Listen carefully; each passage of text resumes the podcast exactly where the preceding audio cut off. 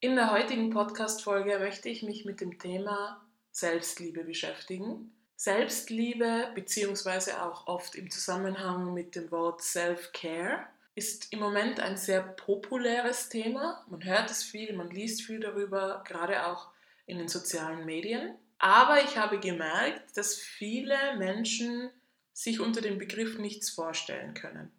Was für mich total verständlich ist, denn bis vor eineinhalb Jahren konnte ich das auch nicht. Ich habe mich viele Jahre damit auseinandergesetzt, denn gerade wenn man im Bereich der Persönlichkeitsentwicklung ist, dann kommt dieser Begriff natürlich auf. Aber viele Jahre konnte ich das für mich einfach nicht richtig umsetzen. Das Gefühl, mich selbst zu lieben, hatte ich früher sonst eigentlich nur, wenn ich in einer Beziehung war. Wenn ich längere Zeit solo war, ist mir aufgefallen, dass es mir sehr schwer gefallen ist, mich selbst zu lieben. Also ich habe Selbstliebe oder Liebe eigentlich immer im Zusammenhang mit einer anderen Person gesetzt, weil ich es nicht anders kannte und auch nicht besser wusste. Vor kurzem habe ich äh, ähm, auf Instagram eine sehr interessante Story gesehen und zwar von Will Smith. Also wenn du Will Smith noch nicht folgst, empfehle ich dir das sehr stark. Dieser Mensch hat so viel Lebenserfahrung und er teilt so viel positive Energie und ja, ich finde, davon können wir alle eine gute Portion gebrauchen. Also falls du es noch nicht tust, diesem Account zu folgen lohnt sich definitiv. Und er hat dann eine Instagram-Story gemacht und darüber gesprochen, dass für ihn Selbstdisziplin eine Form von Selbstliebe ist. Ich habe den Ansatz super spannend gefunden und war für mich auch sehr stimmig, denn lustigerweise habe ich für mich 2018 habe ich mir diesen Vorsatz gefasst, an meiner Selbstdisziplin zu arbeiten. Kurze Geschichte, warum? Ich habe die letzten Jahre gemerkt, dass gewisse Tätigkeiten und Aktivitäten, die mir sehr gut tun, es mir sehr schwer fällt, diese regelmäßig auszuüben, weil damit man das regelmäßig macht, braucht es Selbstdisziplin. Und bei mir ist das vor allem das Thema Sport. Ich bin immer schon ein Mensch gewesen, der sich gerne bewegt hat, aber ich hatte nie so die Kontinuität drinnen. Also vielleicht kennst du das von dir selbst.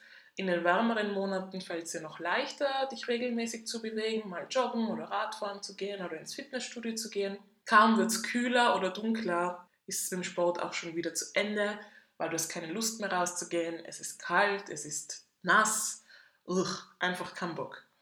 Und das war bei mir jetzt irgendwie die letzten Jahre immer so, dass ich halt nie regelmäßig Sport gemacht habe, sondern immer nur für ein paar Wochen, für ein paar Monate und dann habe ich es wieder gelassen. Das Problem ist aber, wenn ich ähm, längere Zeit keinen Sport mache, dann geht es mir einfach sehr, sehr schlecht. Ich werde träge, ich werde schlapp, ich bekomme voll viel schlechte Laune, ich bin dann anstrengend für mich selber und es, fällt, es ist dann mega schwierig für mich, mich aus diesem Energiedefizit dann wieder rauszuholen.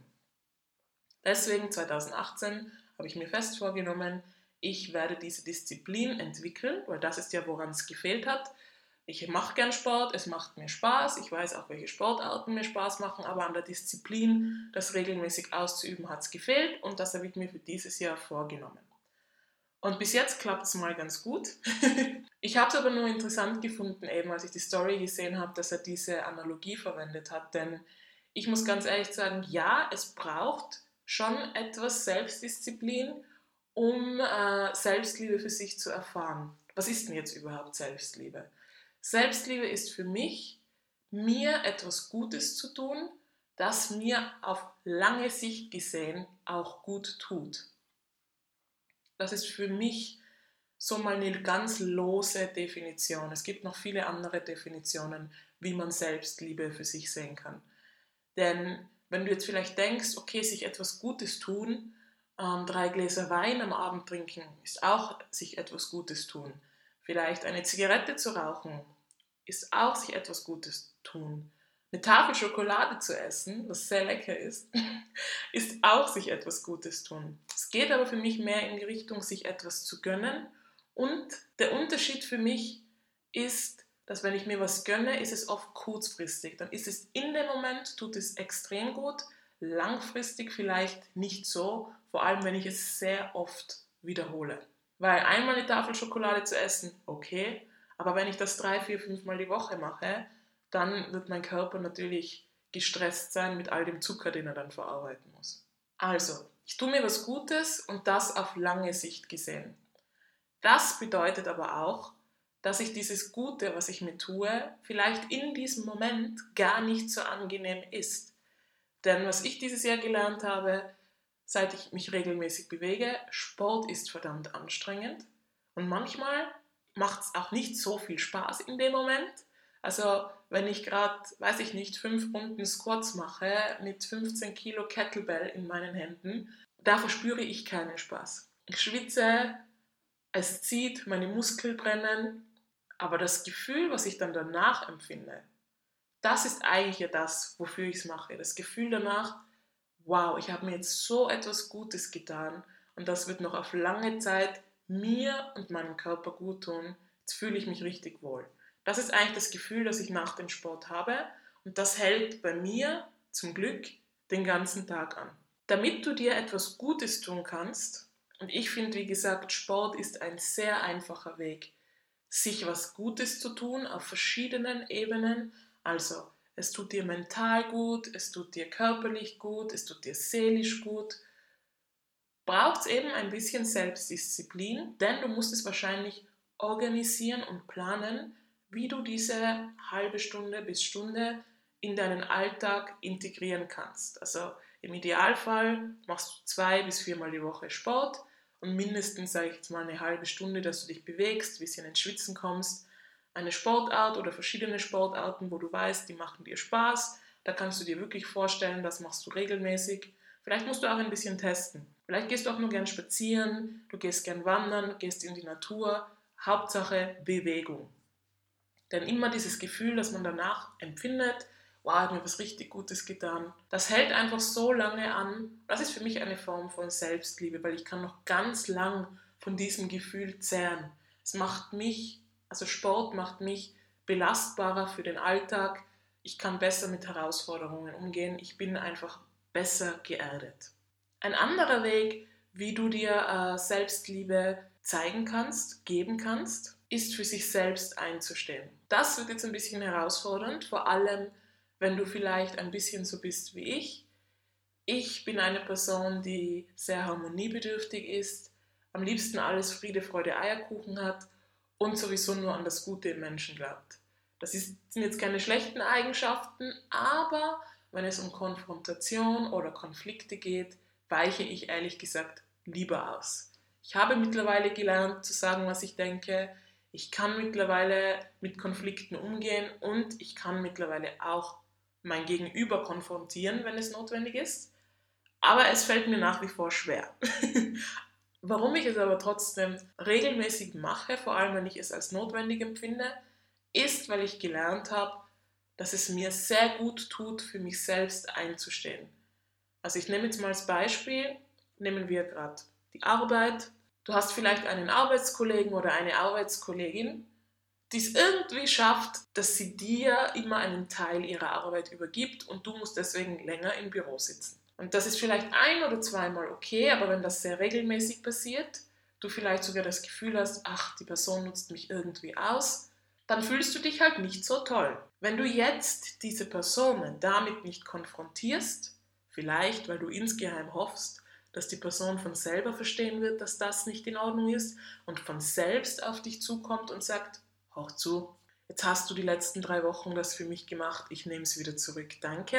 Das ist ja ungefähr das, worauf man, wenn man ein bisschen ein harmoniebedürftiger Mensch ist, irgendwo hofft, dass die Person es von selber checkt. Wenn es aber nicht passiert, ja, dann sitzt du halt blöd da, wenn du nicht auf diese Person zugehst. Nicht diese Person zu konfrontieren, kreiert in dir ein Gefühl. Vielleicht nervt es dich, es stört dich, vielleicht macht es dich sogar richtig wütend. Wenn du diesem Gefühl, diesem Bedürfnis aber keinen Raum und Platz verschaffst, signalisierst du dir im Unterbewusstsein, dass es für deine Bedürfnisse keinen Platz gibt und dass dein Bedürfnis im Moment einfach nicht so wichtig ist. Und verstehe mich nicht falsch. Man kann nicht jedem Bedürfnis nachgehen. Man kann nicht immer sagen, was man denkt oder was man gern hätte. Das ist nicht möglich. Aber in vielen Fällen unterdrücken wir es lieber, anstatt es auszudrücken. Ich glaube, dass wir viel, viel öfter sagen sollten, was uns stört, was uns bedrückt oder was wir gerne verändern möchten. Vor allem, wenn eine andere Person in, diesem, in dieser Situation mit involviert ist. Wenn du jetzt zum Beispiel, nehmen wir das Beispiel von davor, deinem Arbeitskollegen nicht sagst, dass sich das stört, dass du ständig diese Aufgabe für ihn erledigen musst, wirst du dich nicht gut fühlen. Und du wirst dir unterbewusst vermitteln, ja, mein Bedürfnis ist eh nicht so wichtig und das ist, weil ja, weil ich mich nicht selber wert genug schätze, für mein Bedürfnis, was mir wichtig ist, einzustellen. Das ist im Prinzip die Message, die du deinem Unterbewusstsein sendest. Und wie gesagt, manchmal muss man Gefühle unterdrücken, weil es in der Situation nicht anders geht oder weil man vielleicht gerade nicht gefasst war auf die Situation. Nur wenn du das ständig machst und das zur Gewohnheit wird, dann kann das ziemlich unangenehm für dich intern werden und zu sehr viel innerer Unzufriedenheit führen. Und da spreche ich wirklich aus Erfahrung. Leider. Also, wie konfrontierst du jetzt deinen Arbeitskollegen oder deine Arbeitskollegin? Weil wenn du eben, wie gesagt, das gemerkt hast bei dir, dass du das selten machst, ist es dir wahrscheinlich extrem unangenehm und du möchtest nicht eine, du möchtest im Prinzip eine Konfliktsituation vermeiden. Das ist ja der Grund, warum du das nicht sagen möchtest. Was ich gelernt habe, und so funktioniert es für mich gut, ich bereite mich immer darauf vor, wenn ich einer Person etwas sagen will, was mich stört. Immer. Und im Prinzip überlege ich mir einfach nur, was möchte ich denn sagen und wie möchte ich es sagen. Und dann gibt es zwei Wege. Entweder ergibt sich danach spontan eine Situation, wo die Person etwas macht, was mich stört und ich in dem Moment dann sage, du, weil wir gerade dabei sind, mir ist aufgefallen, dass ich in letzter Zeit sehr oft Aufgabe XY gemacht habe. Am Anfang war es für mich okay, aber jetzt würde ich mir wieder wünschen, dass wir das, so wie das davor war, aufteilen. Wäre es für dich okay, wenn ich dir diese Aufgabe wieder abgebe? Ich möchte mich gern neuen Aufgaben widmen. Ist zum Beispiel eine Möglichkeit. Ist jetzt eine sehr diplomatische Weise gewesen, wie du, wie du deine Arbeitskollegen konfrontieren kannst. Ich bin ein Fan davon, weil ich finde es nicht immer sinnvoll, Leute anzugreifen oder ihnen wie die Schuld zu geben, weil du ja oft auch nicht weißt, was der Grund ist, warum eine Person so handelt, wie sie handelt. Meistens ist es so, und das habe ich einfach für mich gelernt, wenn ich diplomatisch auf Leute zugehe und ihnen mit meiner Ausdrucksweise vermittle, ich bin an einer Lösung interessiert und ich bin jetzt nicht daran interessiert, dass du dich schlecht fühlst oder dir Schuld zu geben, weil an einer Situation sind ja immer zwei Leute beteiligt, reagieren die meisten Leute sehr offen darauf und oft merke ich auch, dass viele Leute die Dinge, die sie machen, gar nicht böse meinen. Also in 80% der Fällen hast du eigentlich ein Gegenüber, was ganz entspannt reagiert, mit dir gemeinsam eine Lösung finden will und danach ist das Thema vom Tisch. Natürlich gibt es die 20%, die emotional reagieren, durchdrehen, dich vielleicht ähm, aggressiv ansprechen darauf. Das gibt es halt auch. Und damit muss man auch rechnen. Aber ich muss ganz ehrlich sagen, das ist für mich mittlerweile kein Grund mehr, nicht für mich selbst einzustehen. Denn selbst wenn es unangenehm ist, selbst wenn ich eine nächste Instanz einschalten muss, weil das Gegenüber ähm, nicht auf mich eingehen will, mir das aber wichtig ist, ist es mir lieber, dass ich mich kurz unwohl fühle, so wie beim Sport.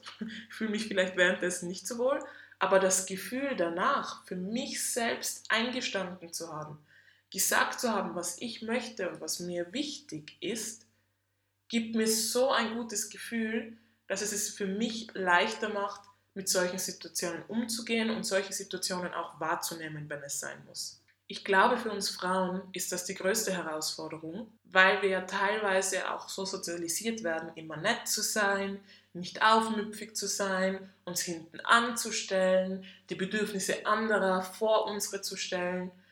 Also ich bin ein Kind der 80er Jahre und da war das ganz normal. Ich bin die ältere Schwester. Ich habe einen Bruder der zwei Jahre jünger ist als ich und schon damals habe ich gelernt, ich muss immer vorgehen, ich muss mich immer entschuldigen, mein kleiner Bruder kommt immer zuerst, weil er ist ja noch klein, er weiß es nicht besser und diese Glaubenssätze verankern sich natürlich in einem, oder? Und ich glaube, dass es vielen Frauen so geht und dass das auch oft ein Grund ist, warum es einem dann schwerfällt, in so einer Situation, die unfair ist oder ungerecht ist, für sich selbst einzustehen weil man eben so erzogen wurde, ach, meine eigenen Bedürfnisse muss ich jetzt kurz hinten anstellen, weil ich muss nett sein. Und das finde ich eigentlich nicht gut.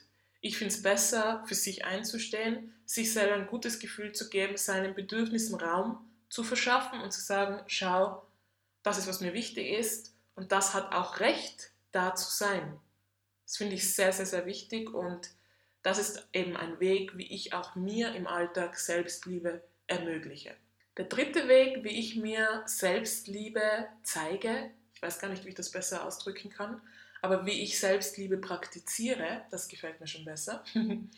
Ich habe gemerkt, es ist für meine Persönlichkeit sehr, sehr, sehr wichtig, meine Leidenschaften, meine Passionen auszuüben, auszudrücken. Ich mache das zum Beispiel über mein Hobby, das Bloggen, denn ich liebe es zu schreiben, ich liebe es zu fotografieren und vor allem liebe ich den Austausch mit meiner Community. Ich liebe es, meine Ansichten, meine Ideen, aber auch meine Fragen zu präsentieren, eine Perspektive zu geben und dann zu schauen, wie reagiert das Umfeld oder wie sieht das jemand anderer. Austausch finde ich sowas Wertvolles.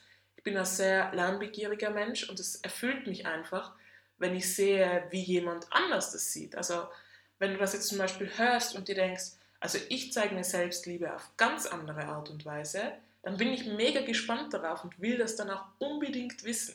Also ich würde mich dann auch mega freuen, wenn du das mit mir teilst. Mir geht es nicht so sehr darum, dass du das jetzt gut oder schlecht findest, was ich jetzt hier mache, also auch mit diesem Podcast nicht, sondern wirklich mehr, ich gebe dir eine Perspektive und falls du eine andere Perspektive drauf hast, freue ich mich mehr darüber zu erfahren. Das ist etwas, was mir sehr viel gibt und ein gutes Gefühl gibt. Es gibt Menschen, die ihre Leidenschaft in ihrem Job ausleben können.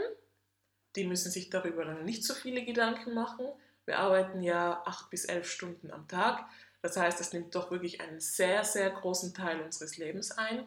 Wenn das, was du beruflich machst, vielleicht ein Teil deiner Leidenschaft ist oder nicht so sehr deine Leidenschaft ist, dann finde ich, ist es wirklich sehr wichtig, dass die wenige Freizeit, die du hast, dass du die auch mit Dingen füllst, die dir ein gutes Gefühl geben, dass du dir was Gutes tun kannst auf lange Sicht. Also es kann sein, dass du es zum Beispiel liebst zu gärtnern. Dann mach das so regelmäßig wie möglich. Du gehst vielleicht gern auf den Berg. Dann geh regelmäßig wandern. Du spielst gern Klavier. Also du siehst, es gibt unendlich viele Möglichkeiten von Tätigkeiten und ich glaube, du weißt für dich selbst, was deine Hobbys sind oder was du gerne machst und was dir auch wirklich gut tut. Noch so ein Clou ist, es ist eine Tätigkeit, wobei du auch vielleicht sogar alles vergisst oder es sehr einfach und sehr gut abschalten kannst. Solche Tätigkeiten vermitteln auch wieder, so ähnlich wie beim zweiten Beispiel, dass du Platz für dich und deine Bedürfnisse machst und das zeigt, dass du dich selbst wertschätzt. Und Wertschätzung ist ja auch eine sehr große Form davon, Liebe zu zeigen. Sowohl seinem Gegenüber als auch sich selbst. Ich denke, du kennst das selbst, wenn Freunde, Familie dich wertschätzen oder etwas, was du für sie gemacht hast, wertschätzen, dann gibt einem das doch ein richtig gutes Gefühl. Und genau so kannst du mit dem Ausüben von Handlungen, die dir richtig gut tun, dir diese Wertschätzung selbst zurückgeben. Und das ist für mich auch eine Form von Selbstliebe. Jetzt hast du dir das alles angehört und denkst dir vielleicht, okay, ich mache gar nichts von diesen Sachen. Heißt das jetzt, dass ich mich nicht mag? heißt das jetzt, dass ich mich nicht liebe? Auf gar keinen Fall. Der Mensch durchlebt immer wieder verschiedene Lebensphasen. Und manchmal gibt es Phasen, da haben wir einfach keine Zeit. Das sind Extremsituationen. Du lernst vielleicht gerade auf eine sehr große Prüfung. Du hast vielleicht ein Riesenprojekt bei der Arbeit, was wirklich deine ganze Zeit in Anspruch nimmt. Oder du hast vielleicht einen Krankheitsfall gerade in der Familie, der dich auch emotional sehr stark belastet, abgesehen davon, dass er viel Zeit einnimmt, und du im Moment nicht die Möglichkeit hast, dir viel Freiräume für dich selbst zu schaffen. Solche Lebensphasen sind normal und gehören dazu. Und in diesen Phasen ist auch absolut klar, dass es schwieriger ist, Selbstliebe-Praktiken für sich einzuführen. Und ich möchte das auch ganz klar noch sagen, weil ich möchte nicht, dass du dich jetzt unter Druck setzt und denkst, oh mein Gott, jetzt muss ich das auch noch irgendwie in meinen Alltag zwängen, weil manchmal geht es halt einfach nicht. Wichtig finde ich nur, wenn diese Stoßphase, diese strenge Phase vorbei ist, dass du dann bewusst für dich Zeiten in deinem Alltag dir rausnimmst, wo du diese Tätigkeiten, die dir gut tun, ausüben kannst. Egal welche Tätigkeiten das dann für dich sind. Wenn du dir jetzt denkst, hm, ich habe mir über sowas noch nie Gedanken gemacht und irgendwie bin ich mir nicht sicher, ob ich das brauche oder ob das überhaupt was bringt, dann kann ich dir nur vorschlagen, einfach mal auszuprobieren. Ich habe gemerkt, und ich bin ein starker Kopfmensch, das heißt, ich kann Dinge tausendmal überdenken. Manchmal muss man es einfach tun und im Tun und im Machen kommt sehr oft Klarheit. Wenn du jetzt also für dich merkst, okay, irgendwie ist diese Idee für mich sehr befremdlich, aber irgendwie beschäftigt es mich schon, probier doch einfach mal aus, für dich selbst einzustehen und beobachte, wie du dich danach fühlst. Probier doch mal aus, regelmäßig einer Tätigkeit nachzugehen, die dich erfüllt, die nicht unbedingt mit einem Ziel verbunden ist, wo es nicht darum geht, Leistung abzugeben oder etwas zu erreichen, sondern einfach, weil es dir Spaß und Freude bereitet. Und dann schau einfach, wie es dir geht und vielleicht hast du ja dann Lust, das öfter in deinen Alltag zu integrieren. Wenn du dich schon viel mit dem Thema Selbstliebe beschäftigt hast oder Self-Care, wunderst du dich jetzt vielleicht, warum ich nicht die klassischen Beispiele genannt habe. Also klassische Beispiele sind, nimm ein Bad, meditiere, zünde Kerzen an. Und die habe ich jetzt wirklich bewusst ausgelassen. Natürlich ist das auch ein Weg. Es können ja Tätigkeiten sein, die dir Freude machen, du tust dir was Gutes. Und wenn das so ist, mach das auf jeden Fall. Aber warum ich es ausgelassen habe, ist, ich finde, damit schließt man ganz viele Menschen aus. Weil es gibt sehr viele Menschen, für die das vielleicht noch zwar entspannend ist, aber jetzt nicht unbedingt das Gefühl haben, wenn sie das nicht machen, fehlt ihnen etwas in ihrem Leben. Deswegen habe ich mir ein Konzept für mich entwickelt, was greifbar ist. Und mir war es einfach auch wichtig, etwas zu haben, wo ich durch Handlung mir selbst zeige, hey, ich liebe mich. Ich bin gut so, wie ich bin weil ich mache das für mich, ich stehe für mich ein, ich tue mir was Gutes, ich nehme mir selbst Zeit, mir was Gutes zu tun, ich plane mir Zeiträume ein, damit demonstriere ich mir fortlaufend, dass ich mir was Gutes tue. Auch jetzt mit dem Podcast. Ist ein Riesenwunsch von mir schon sehr lange gewesen, meine Ideen mit Menschen zu teilen auf eine Art und Weise, wo ich meine Stärken einbringen kann. Auch das ist für mich jetzt eine Form von Selbstliebe, dass ich hier sitze und ähm, meine Gedanken mit dir jetzt teile. Du kannst jetzt einfach das rauspicken, was für dich am stimmigsten ist. Du brauchst jetzt nicht all diese drei Dinge machen, die ich jetzt vorher erwähnt habe. Vielleicht ist es auch nur eins. Und vielleicht merkst du für dich, es reicht mir, wenn ich einmal im Monat am Wochenende einen Städtetrip mache.